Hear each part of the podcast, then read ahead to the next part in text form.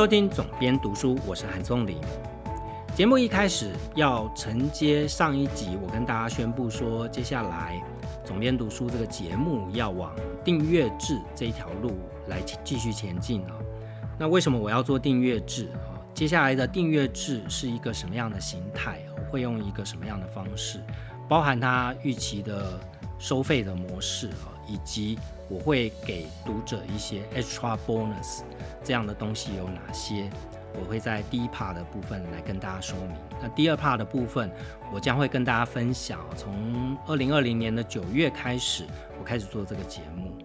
那不管你是用任何一种媒材，文字也好，声音也好，影像也好，它都是一种创作的过程。当你在创作的过程里面，你该如何用什么样的心态，用什么样的做法去克服什么样的问题？我会跟大家分享这一路以来的过程。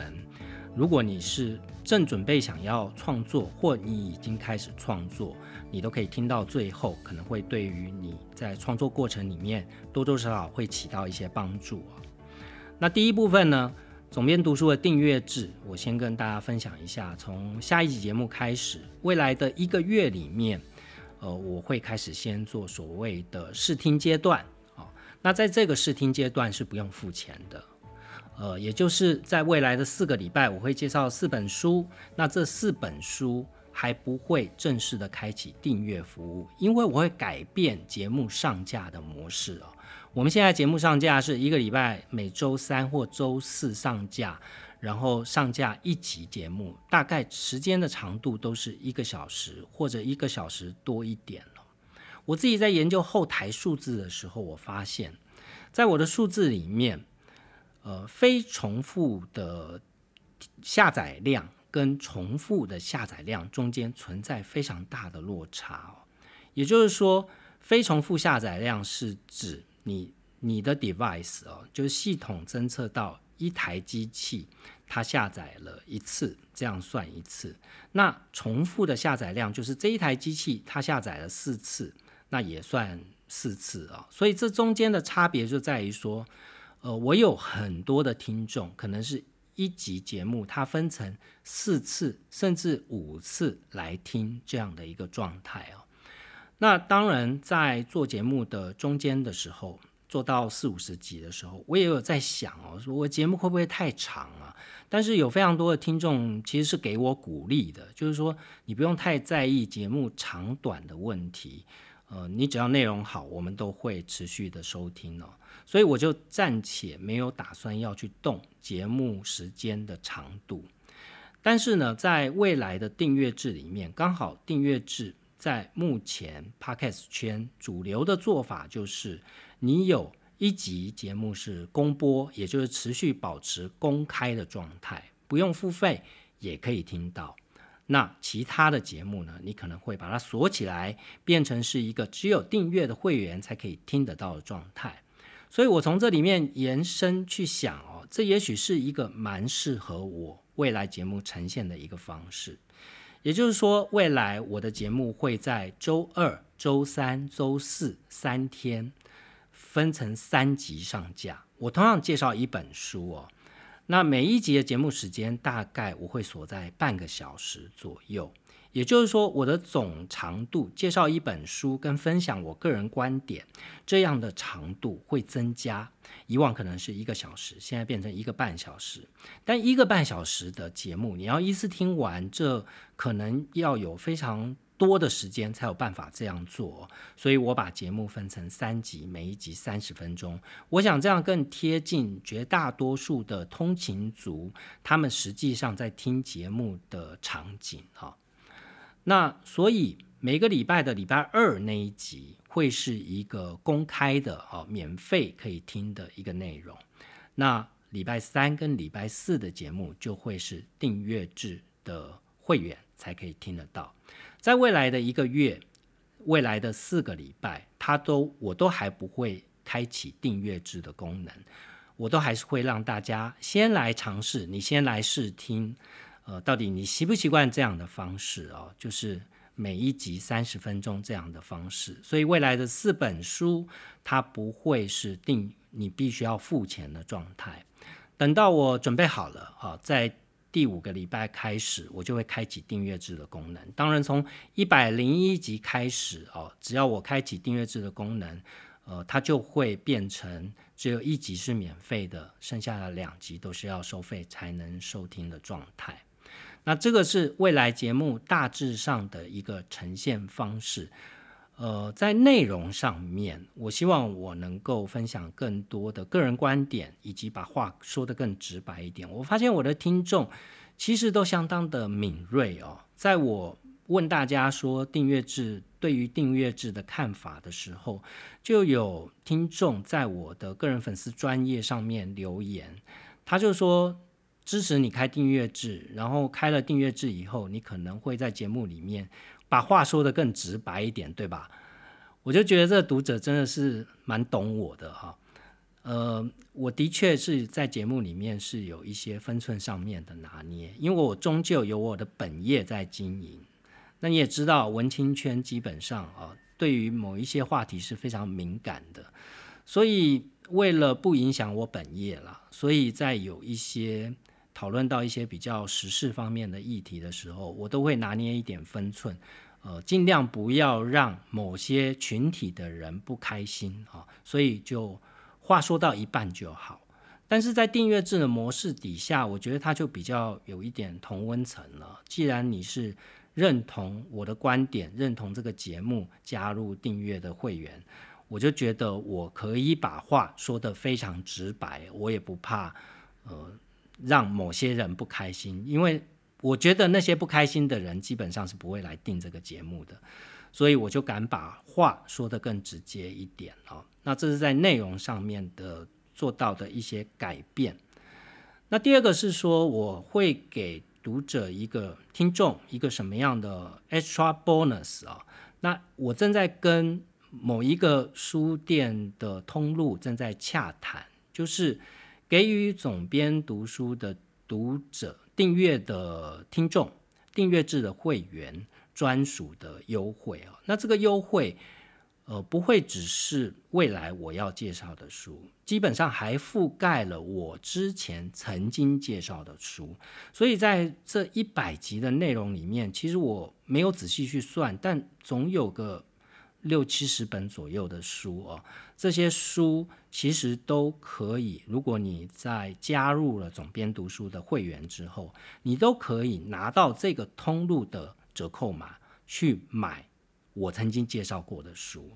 那我现在还在争取的就是是不是可以重复的，就是说我不是只有买一次的订单可以去呃得到这样的优惠，而是我买这七十本每一本书我都可以优惠哈。所以我现在还在跟通路洽谈，这样。那当然，在未来未来一年哦，我基本上 guarantee 啊，保证我这个节目会走向订阅制之后，起码会做一年。那一年的意思就是五十二周，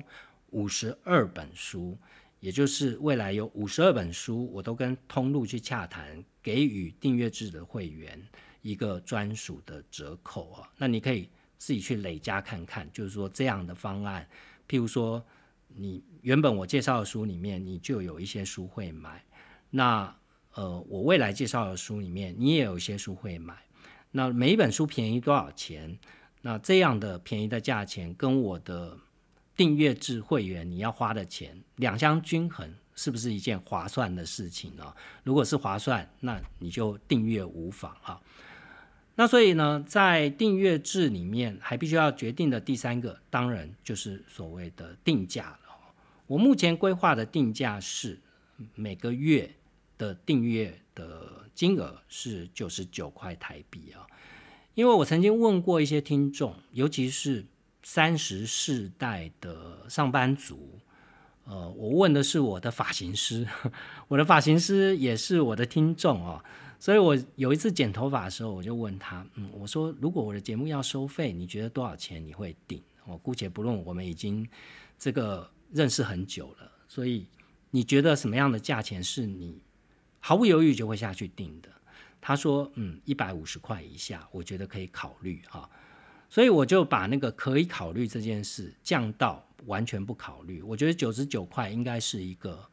大多数人不会考虑的价钱。如果你觉得我的节目内容是有价的话，你觉得一个礼拜听四本书的观点的分享，对于你是有帮助的话，应该九十九块是一个无痛的小费啊。那至于年定的会员，我现在的的预计的定价是九百九十九元，也就是说，你用十个月的费用去。拿到十二个月的内容哦，所以目前的商业机机制的结构大概是这个样子。那我也想测试看看这样的商业机制到最后能不能让声音这样的内容呃真正做到变现。那我也会随时跟大家回报订阅制的状态啊。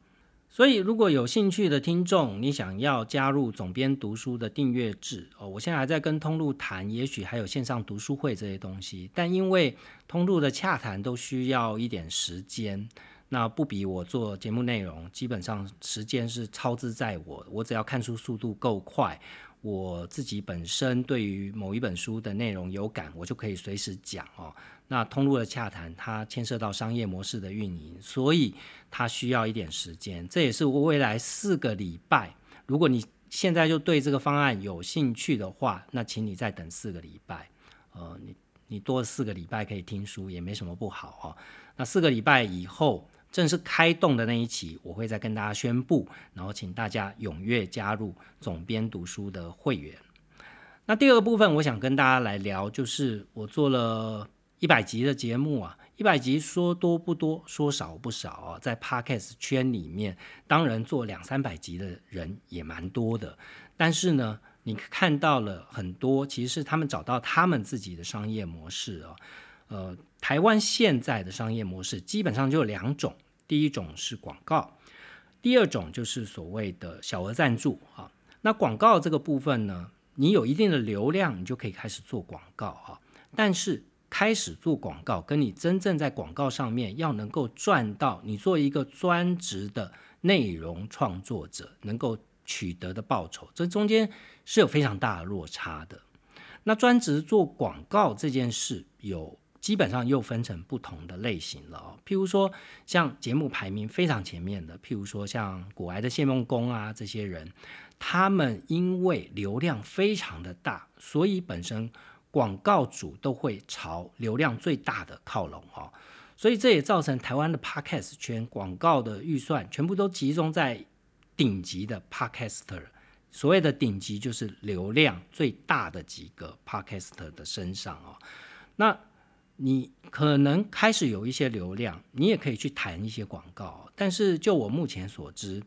自己去提案啊，或者是去找广告公司合作，都没有办法带来非常长期且稳定以及巨大的收益哦。如果你的数字是处于那种可以做广告，但又不到非常大流量这样的节目的时候，它基本上它的收益可能还是有限的。那另外呢，就是所谓的小额赞助啊，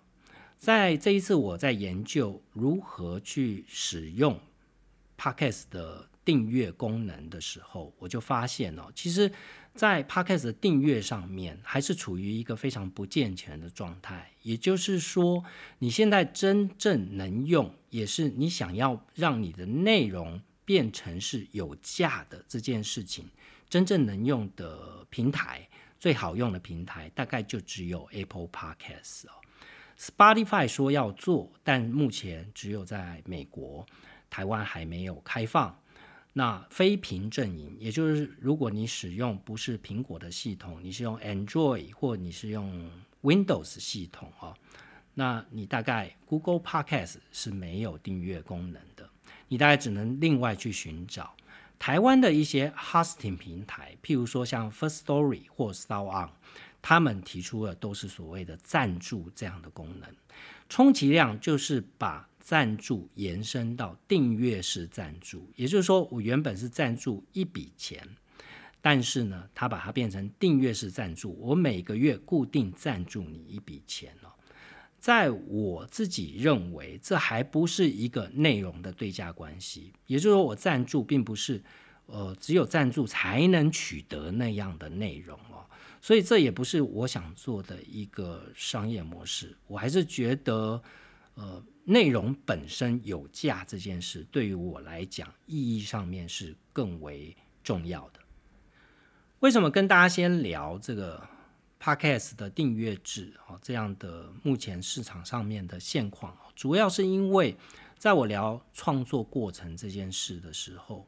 必须要建立一个观念，就是任何的创作，它最终还是导向一个商业机制。最终它会变成一个什么样的商业机制？这是很多创作者在创作之前，往往没有去想清楚的一件事啊。我就拿我自己来讲，我在真正开始做 podcast 之前，其实我是。一开始就有去想未来商业化的可能性，但是在那个时候，其实第一个配套还不完整啊，第二个是呃，我如果错失了在当时就开始做的机会，我不知道 Podcast 的热潮会继续多久啊，所以再加上呃个人的因素，我想要试试看啊，除了我。已经是本职学能，我做文字工作已经超过二三十年这样的时间，所以使用文字对我来讲是一个非常熟悉的工具。但是除了文字以外，我可以使用什么样的工具呢？呃，所以声音是我的最终的一个选项。当然，在过程里面我也考量过，说是不是要做 YT 哦。呃，我曾经还找这个影片剪辑的专业工作者来教我怎么剪辑影片，但是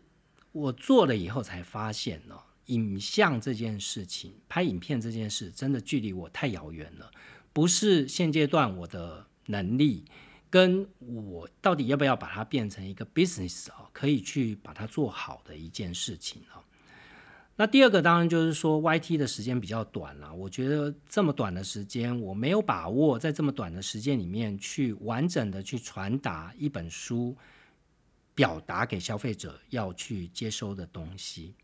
所以最后 YT 这件事，我还是把它摆到一边去。我还是选择看起来市场没那么大，但是跟书这样的内容比较接近的一个声音的平台。所以，如果你有心想要做一个创作者，不管你使用的是任何一个媒材，你想要放在任何一个平台，我觉得重点并不是在技术上面，甚至也不是在于你要投资多少钱来做这件事情，需要买什么样的设备。最重要的重点其实在于你的心态啊，你是抱着什么样的心态来去创作？你想要达到一个什么样的目标？我拿我个人为例哦，在当初我开始做 podcast 之前，我想到的第一件事情，就像刚讲的，我想要使用另外一种表达的工具，哦，看自己能不能去挑战这件事。第二个是，就是，呃，对于我作为一个出版工作者而言，读书跟分享书原本就是我的工作之一。所以这件事并没有偏离我的主要工作，距离太遥远。我并不是我有一个忙碌的本业，另外我在做一个斜杠完全不相关的副业，不是这个状况，而是我的主业的一个延伸。你可以试想哦，就是我作为一个文字工作者，我本来就会看书嘛。我今天分享在节目里面的内容，你也许会觉得说，哎。好像你读了很多书，好像你花了很多时间读书，但问题读书就是我的工作啊，它本来就会占据我人生中里面一个大块的时间哦。所以今天我唯一多做的事情，只是我可能要微调一下，因为节目的方向，我可能要微调一下我看书的种类。第二个是，我可能要去做事后的整理工作，我要把我原本看书看完以后。就摆到一边，这样的习惯，把它归纳整理变成节目的内容。我只是多需要多花这样的时间了。那我觉得这对我个人的本职上面，对于我的出版工作来讲，也是有非常多的好处啊。我在之前的节目也跟大家分享过，因为这个节目，我接触到了非常多三十世代的工作者，我透过跟听众的互动。嗯真实的了解，在终端消费者他们对于某一项议题他们的心情、他们的看法啊，所以这对于我在选书、在编辑书上面，其实起到了教学相长这样的一个帮助。所以我一开始抱持着这样的心态啊，也就是说，我不急着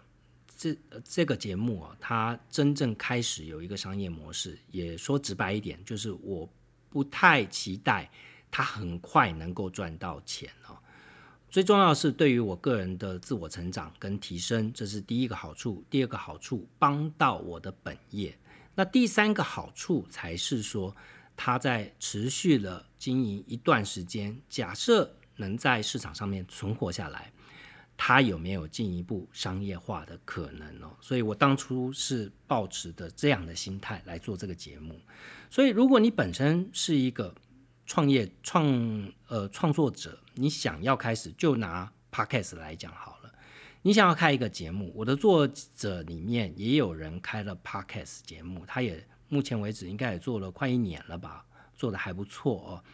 他在那个类型里面，他有非常扎实的听众哦。那一样的，他是那个领域的专家，所以他在那个领域，他本来就有一些积累哦。对他来讲，做节目并不是一件多太多时间的事情。所以心态的建立，只要你心态建立的够好，你就不会怎么半途而废哦。其实做创作、内容创作，最怕的就是无法坚持，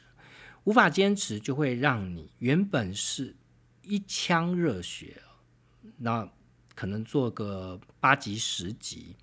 因为一开始的回响总是会比较慢的，所以你做个八集十集，你可能得不到什么样的回响，你就会觉得说，我好像做这件事是徒劳无功的。如果你没有一个信念在背后支持你哦，你可能等不到开花结果，你就自己放弃了。所以我说，心态是你第一重要的事情，你不能呃让一个心态去患得患失的心态去左右你创作、持续创作的一个动力哦。那第二个事情，我刚讲到说，你必须要去思考说这件事能不能结合我现有的专长来做。我发现很多人在做一个新内容的时候，他基本上是天马行空的。当然，如果你是一个年纪很轻的一个创作者，你没有什么好损失的嘛。可能你因因为说最近刚好有一段空闲的时间，你可能没有什么手边没有什么既定的工作要做，所以你干脆你就开一个节目来试试看哦，这其实也是不错的。但是千万不要去做重复性的浪费哦。所谓重复性浪费，就是你原本就已经擅长。跟你专长做的某一件事情，你就把这一件事延伸在内容创作上面，其实它会省力很多。就像我自己在呃，我比较之前跟大家分享过 F1 赛车的那个 Netflix 的节目，叫做《标速求生》哦。那《标速求生》那个节目播出以后，我发现我周围的朋友圈里面有非常多人开始看 F1 的赛事哦，我自己也是。那我接触 F1 赛事了以后，我也开始看 F1 的一些，呃，不管是影 YT 啊，像影像这样的内容，或者是文字上面的新闻报道，我就会发现哦，其实有非常多的车迷，就是他本来就是持续会去关注 F1 赛事这样的车迷，他就开始去架他的 YT 频道哦。那我觉得这像这样都是非常聪明的方法。为什么？横竖你本来就会做这件事啊，你本来去呃了解 F1 赛事的新闻，跟去 follow 这些车手的状态、这些赛程成绩这件事情，去评论它的优劣。譬如说，呃，某一个车队它修改了某一种空力套件，可能造成一个。什么巨大的影响哦？那他这个都会变成他的创作题材，所以我觉得像这样都是一个非常聪明的方法。就是你本身对于某些事情就怀抱着巨大热情，你就投注了相当的时间跟精力，你就以这个题材作为你的创作的主要的来源。我觉得这都是呃事半功倍，会起到这样的帮助哦。那第三个就是时间管理啊，时间管理这件事，我自己在 Podcast 的开始的初期，其实也非常的痛苦。因为我刚讲，在二零二零年的九月开始做这件事，其实我是心理上面有准备的，因为它是一个我完全陌生的一种工具，我觉得我要熟悉它，可能要花一些时间了。呃，我记得在九月开始，那时候我刚好有一段时间不需要出书，九到十二月这一段中间的空窗期，我没有新的出版品要上市。所以我就刻意的挑在这个时候来做这件事，因为那时候工作的压力比较小，你可以多播一点时间在创造一个新的 podcast 节目上面哦。我还真的扎扎实实的摸了三个月，我才敢说自己慢慢的在使用这样的工具上面开始上手，不管是在节目的录音、剪接到最后的呈现哦。譬如说，你声音的音质要怎么调整啊？有时候我们听这个节目播出来声音太小，你要调什么样的功能？那样的软体熟悉都是要花一点时间下去摸索，才能找到最适合你自己呈现的方式哦。所以你自己在做时间管理上面，假设你要开始一个新的创作，你务必要留给自己多一点点时间哦。你要把自己的时间管理做好，你要有试错的时间留给自己哦，要不然你的节目的内容，譬如说我在初期有很多观众朋友、听众朋友反映说，可能有一些杂音啊，或者是口水的声音太多啊等等之类的，收音效果不是很好啊。其实这都是需要试错的，它也没那么难，但是绝对不是你上网爬一些文章就可以去解决的过程。呃，因为最终的表现，如何使用软体这件事，别人就算告诉你方法，你也不是完全照套用在你的节目上面哦。所以时间管理上面是一件事。第二个是，呃，你在使用像我在使用声音这项工具的时候，一开始我想办法把文字变成声音的这个过程，我也经过很长时间的摸索哦。一开始其实。我是有写脚本的，那这个脚本呢，我是要把书里面我要引用到的内容，把它截取出来哦。那这本身就是一个非常花时间的事情了，所以呃，不要小看你需要准备的时间，在一开始你还不熟悉的时候，它势必会浪费你非常多的时间。所以时间管理的意思，不是说你怎么有效的去管理你个人的时间，而是。你要预留出足够的时间来做这件事哦。即便到现在，我开始要推订阅制，也碰到一样的问题。因为订阅制呢，台湾做的人不算多，所以网络上的教学文章非常的少。所以我最近也花了非常多时间在研究。尤其 Apple Podcast 虽然是一个已经非常成熟的一个服务。但是呢，在非苹果的系统里面，我要如何去兼顾我那些不是使用呃 iOS 系统、苹果手机、Mac 电脑这样的听众？他们也许是原本就用 Google Podcast，或者是说用台湾的其他的 Podcast 的软体哦。那在未来我推出订阅制以后，他们能不能也能够订阅这样的内容？那这样的平台不多，而且方法有限，我就要去研究什么样的方法是对于消费者来讲最省时省力的方法，最不用改变他原本收听习惯的方法哦。所以这个也是花了很多时间呐。另外就是新的订阅制内容以后，我变成三十分钟为一个单元的时候，我不再像以前，好像就是一个一小时的长谈这样的状态。所以我的三十分钟的节目要更扎实了，要必须要更完整了。它单集听，它也是一个独立内容哦，必须要做到这件事。甚至你听了第一集以后，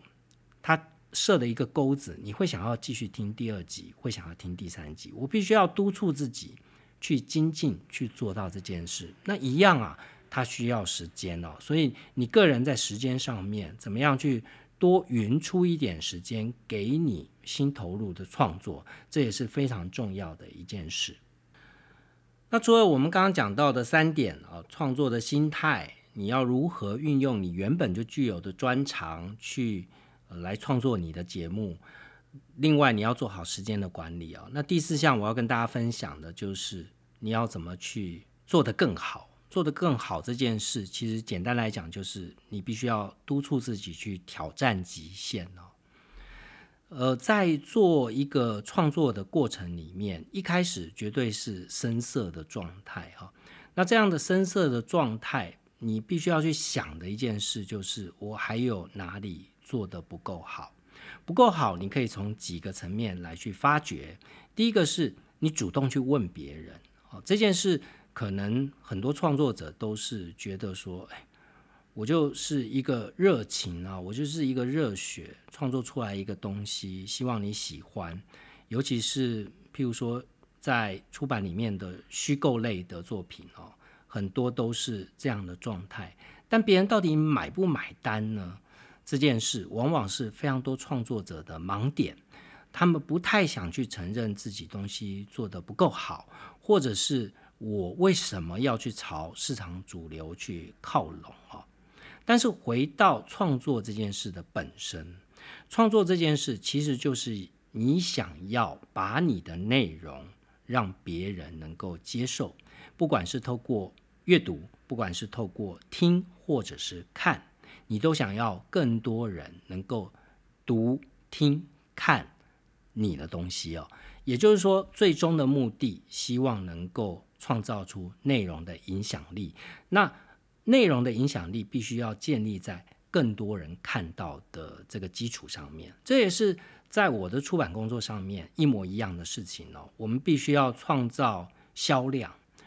很多人认为销量这件事，它就是一个数字，就是你出版社的盈亏，或者是就是一个 show off 的事情。甚至在出版圈里面有非常多的创作者，甚至像我们这样的编辑啊、经营者。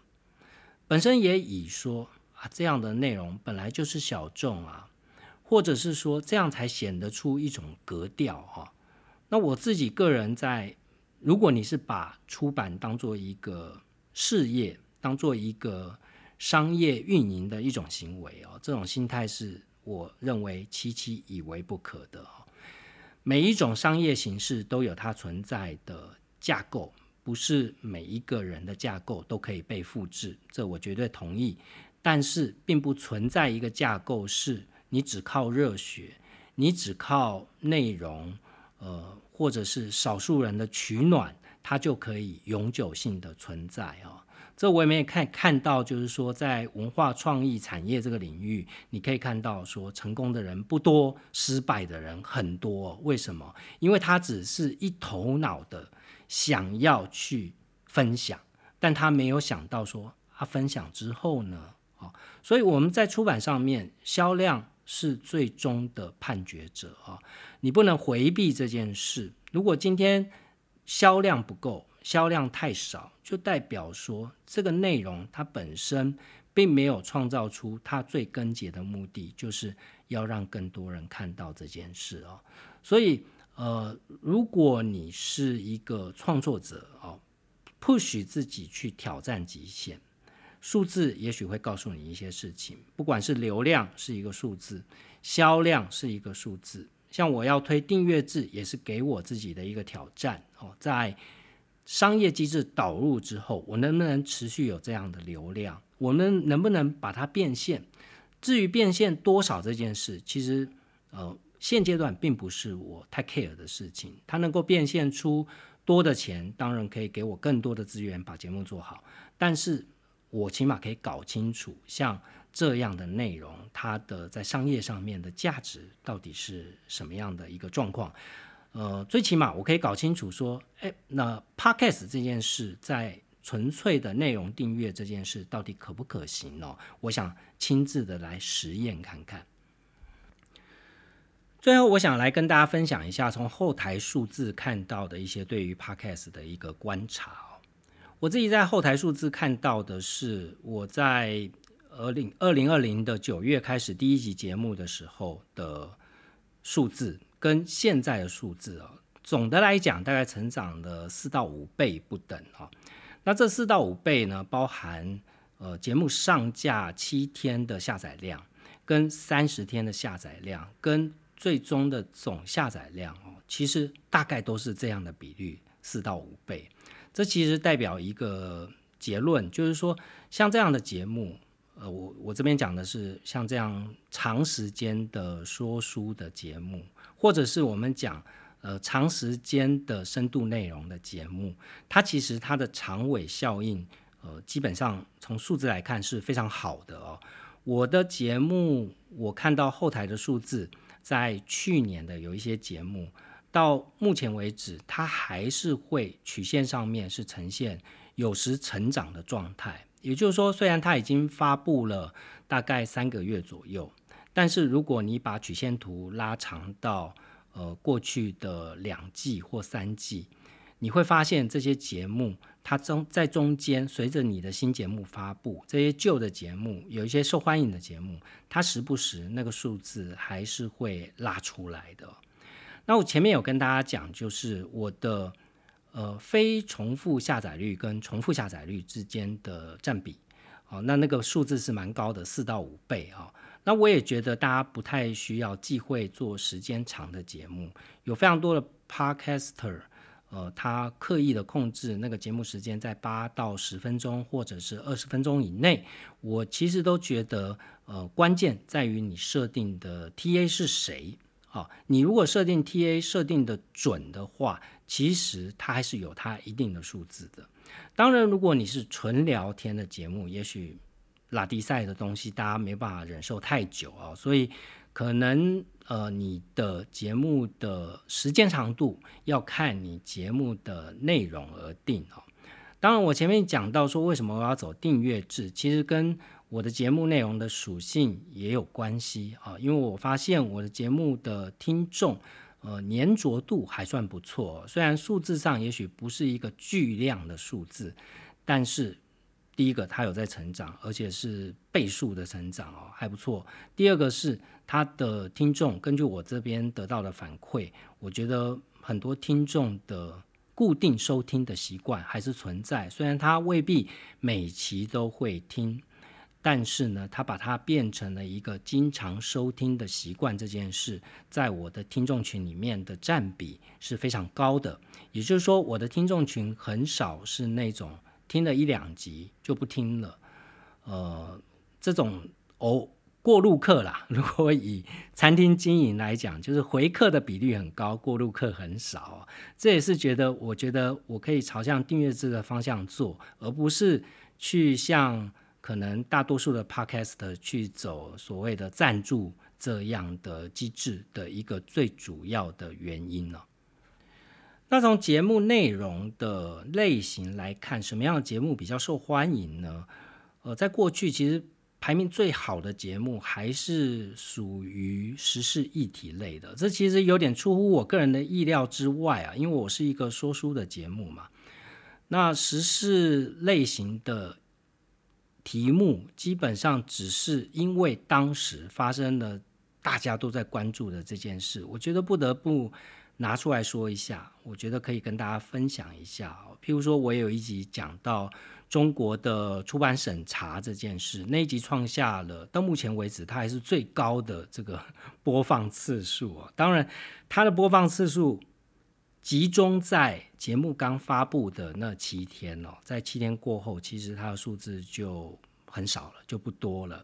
那前几天上个礼拜乌克兰系列的新闻，呃，其实那几集那两集的节目收听率也算不错啊。但是我就在思考一个问题啊，虽然时事类的题目看样子好像是蛮多听众喜欢听的内容。但我还是不想去模糊掉这个节目的初衷，就是这是一本介绍书，啊，介绍阅读跟鼓励你去阅读的一个节目。我还是不希望喧宾夺主，变成它是一个实实论性的节目。终究我个人的人格特质不适合去做一个名嘴哈。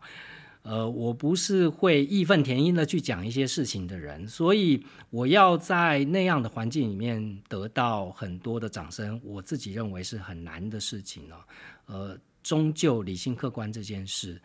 不是现在社会的一个主流啊，所以呃，我未来也还是会保持着同样的方式，即便我在数字上面看到，只要我讲时事议题，好像反应都还不错，但我不会把这个东西当做是我未来最重要的目标之一。如果有适合题目，我在未来订阅制的内容里面，我会视情况而定哦。如果我前面讲到，呃，如果讲这个议题可能会。得罪一些人，我可能就会把它放到会员的内容，我会加开节目来讲。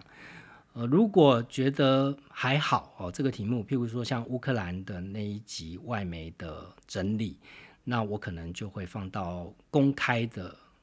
这个内容里面，让所有人都可以听得到哦。所以这等之后再说哦。但是可见的将来，我还是会以说书的内容以及我个人观点。这两者结合，作为我节目的一个最重要的主轴。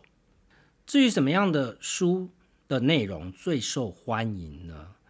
其实我觉得，在我的听众群里面啊，最受欢迎的内容大概是跟呃所谓的个人成长这一个类型最有相关的。譬如说，像早期的节目里面介绍《心流》这本书，那事实上它也是一本。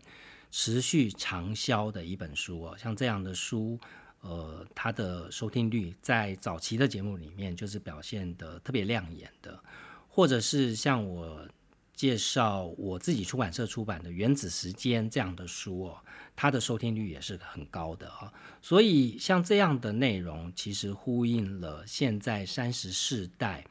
对于前途这样的焦虑啊，他们很想要。其实很多人认为年轻世代是可能抗压性比较低呀，或者是只是想躺平啊。呃，我从来就不这样认为哦。我觉得每一个世代都有每一个世代他面对的挑战，没有人是想要躺平的。只要能够好，谁想不好，对不对？所以还是有大多数的人想要在个人的成长上面去做提升哦。所以这一方面的书是我在介绍这一。系列，因为我介绍的不会只是商业类的书，呃，基本上各个领域都有。好，那这一类的书基本上收听率是颇受欢迎的。另外，在国际新闻、国际情势方面的书，其实也是受欢迎的。譬如说，我在内容里面有介绍，呃，像是《印太禁足》这本书，就出乎意料的数字是比其他的集数要来得好。那代表说，其实现在台湾对于台湾的听众啦，对于国际化新闻、国际化资讯，呃，想要听到更多的观点这件事哦，其实是有蛮庞大的需求。这你可以看到，在 Podcast 里面，其实在谈国际形势这一类的节目里面，时论节目里中，国际形势是一个很重要的配方哦，有非常多主持人是专精跟擅长在这方面的。另外还有两个领域是我觉得蛮有趣，可以提出来跟大家分享的书种啊，一个是人文社科，譬如说行为心理学或者是行为经济学这样的书，只要有介绍这样的书，数字也都还不错。那还有呢，就是关于科技方面的新知这样的书，譬如说我在第一集节目里面就讲的《稀有金属战争》这本书。那它的收听率也还可以，当然因为是节目非常早期啊，但是那一集节目其实我私底下得到蛮多的回响，有一些朋友就告诉我说，呃，我也刚看完这本书，或者是我对于这本书有兴趣，你怎么会找到这本书来讲？事实上，它并不是一本非常畅销的书哦，但是在我的朋友圈里面，它其实呃是大家都会。关注以及有兴趣的一个内容，呃，更不要讲说最近因为乌俄战争所导致的原物料大涨哦，以及稀有金属都是涨翻天的状态所以这个时候你重新去读那本书，其实也会有更贴切现实感的一种感受啊。总的来说呢，从节目后台的数字看到，跟我之前在挑选书的预想，其实呃差距并没有太遥远。当然有几本书可能表现的比我预期中来得好，但是我当初在选书的时候，其实在畅销书跟我个人。有兴趣的书，它未必很畅销，但是是我自己会读的书哦。这里面的配比我抓了七三比的配比，因为我觉得说在出版的市场里面，其实呃当年度的畅销书就是当下社会的一种缩影，它其实反映了在这个时段里面社会的一种集体想望啊，它的追求在哪里？譬如说这两年投资理财书。都会成功几率比较高，大卖的书比较多，那也就反映了出现代的年轻人，或是我们说的主流的中间世代啊，他心里面最想达到的目的是什么？所以我在选书的时候，基本上都会用这样的配比啦，希望大家，呃，当然你可以透过这个节目去听到。呃，一些坊间现在哦最热卖的书，或者是大家都在讨论的书，我觉得会对你有起到帮助的书，这是一个。第二个也兼顾，就是我们都不要太偏食，在阅读上面，尤其是如此哦。你如果只看一种书，基本上对于你个人的成长都不会是一件太好的事情。我们常常会觉得说，哦，可能在某一个领域里面，譬如说念书念得很好，念到博士，但他生活上面都是白痴哦，就是一个一种偏食的结果。我希望阅读就能起到你做一个阅读的杂食者这样的帮助哦，让这些不是你习惯阅读的一些读物，如果你透过这个节目听到一些不是你原本会听到的内容，不是你原本会看到的内容。它可以为你打开一扇窗，你可能因此而会去看看那个领域方面的书籍，你可能因此而多得到了一些知识。就即便是你某一次跟朋友谈话里面可以拿出来去对话，我都觉得这就是呃我做节目的初衷哦，能够对你起到的一点点帮助。以上是我对于总编读书这个 podcast 节目的一些归纳整理，在一百集这个时刻，我回溯一下过去曾经介绍的一些内容，在数字上面看到的一些变化。那下一集开始要回到未来新的这个节目呈现方式哦。那下一集我会介绍一本在下个礼拜三才正要上市的一本书哦。下个礼拜我会分成三集来讲这本书。这本书完全呼应了现在乌俄战争，你可以把它当做一本背景读物哦。当然，它不是讲乌克兰，它也不是讲俄罗斯哦，它是在讲前苏联时代的一些卫星国哦，如今安在哦？这些国家碰到什么样的问题，碰到什么样的处境啊？他们那边的人们是。正在如何的生活着，所以下一下一期的这本书，我个人非常期待。我目前正在看书稿，呃，我是用电子书稿来看，它还正在印刷当中哦，所以非常欢迎各位读者、各位听众在下周的周二期待新节目的上架。希望今天的节目内容对你有帮助，也欢迎在 Apple Podcast 上帮我留下五星评价。有任何的问题，都欢迎在我个人的粉丝专业韩松林的编辑手记上跟我留言互动。那我们下一集节目见。